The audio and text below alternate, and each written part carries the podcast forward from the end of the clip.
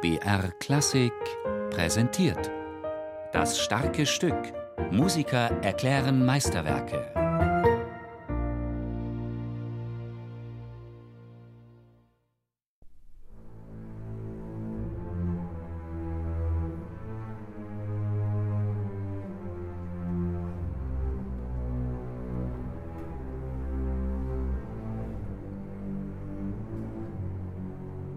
Es gibt kaum ein Stück, der so ein Power mit sich bringt, der so eine hohe Maß an Konzentration verlangt von dem Solisten. 45 Minuten dauert das Stück. Du spielst als Solist in diesem Stück ununterbrochen. Es gibt kaum einen Moment, wo du nicht spielst.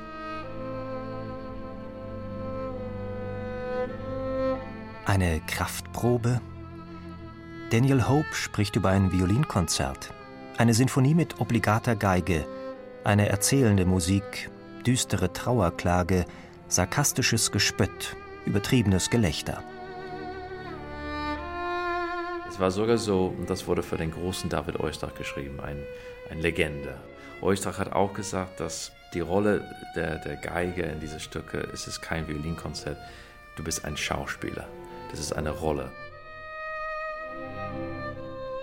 Opus 77, das erste Violinkonzert in A-Moll, komponiert von Dmitri Schostakowitsch im Jahr 1948 für die Schublade.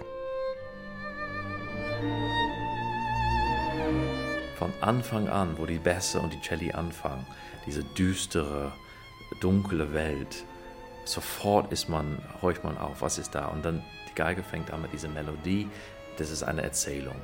Für mich, das hört sich an wie ein ein Mann, ein älterer Mann, der über sein Leben erzählt.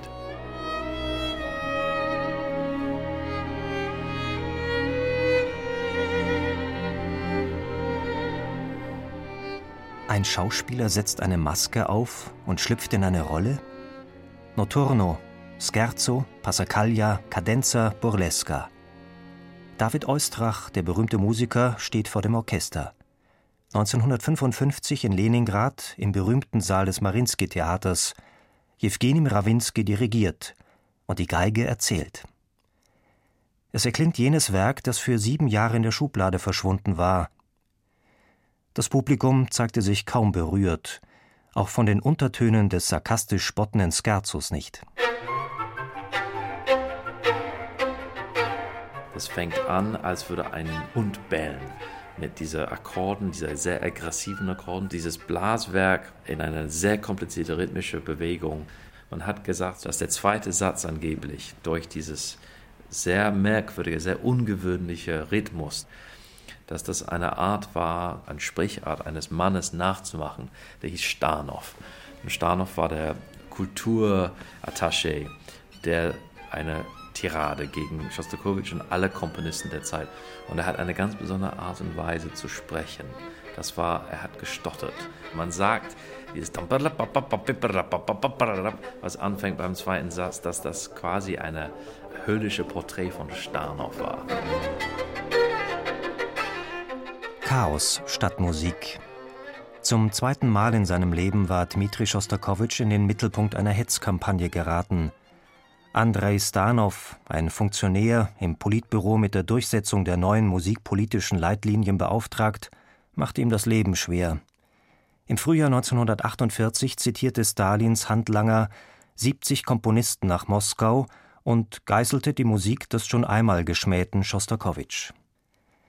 Auch wenn es mir schwerfällt, die Verurteilung meiner Musik, vor allem die Kritik des ZK anzuhören, so weiß ich, dass die Partei recht hat, verlas der Komponist eine Erklärung, die ihm ein Freund auf einem Zettel geschrieben hatte.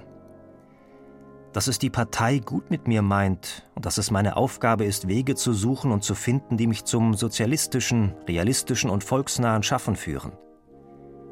Schostakowitsch gelobte Besserung und komponierte nun auch einige Werke, die der herrschenden Klasse gefielen.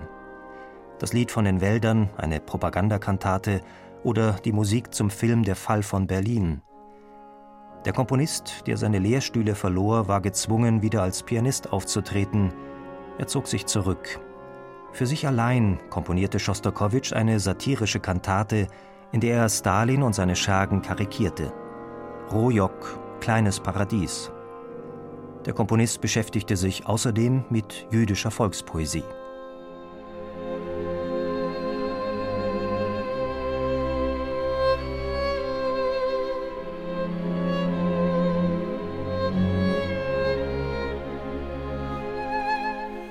Dann hat man dieses Wahnsinnsmelodie, dieses jüdische Melodie, das kommt. Immer wieder kommt dieses jüdische Element in Shostakovichs Musik, obwohl er kein Jude war. Aber er fühlte sehr für die Juden und für ihren Leid. Eine unglaubliche Melodie, eine, eine Traurigkeit, aber die trotzdem eine Stärke mit sich bringt. Und dann diese, diese Kadenz, eine riesen Kadenz. Es dauert sechs, sieben Minuten. Man kann eine eigene Welt schaffen, gerade bei dem Anfang von der Kadenz. Wenn man sich die Zeit nimmt und lässt, es wird reduziert auf die einfachste Form, die einfachste Melodie. Nur eine Linie, ein Ton, wiederholt. Pam, pam, pam, pam, pam, pam, pam, pam. Das wächst und wächst und wächst. Das wird schneller und lauter und schwieriger und brillanter, bis eine enorme Explosion kommt. Und diese Explosion mundet direkt in den letzten Satz an. Dieses letzte Satz, dieses burleske, eine groteske Tanz wieder, die man hat das Gefühl, es wächst außer Kontrolle.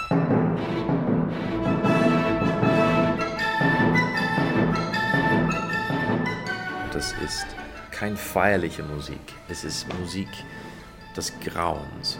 Eine Burleske ist auch was, was Sarkastisches, es ist was, was Grauenvolles. Und das macht er aber mit dieses äh, Rhythmus, was nie aufhört. 1956. David Oistrach spielte nun auch in Moskau jenes Werk, das ihm in den USA triumphale Erfolge beschert hatte. Ein großer Gedanke nimmt Gestalt an, verteidigte der Geiger diese ihm gewidmete Musik in einem Aufsatz. Im Finale des Konzerts hörte er das Treiben eines russischen Jahrmarktes. Oder verbarg sich mehr hinter dieser vermeintlich volkstümlichen Maske? Musik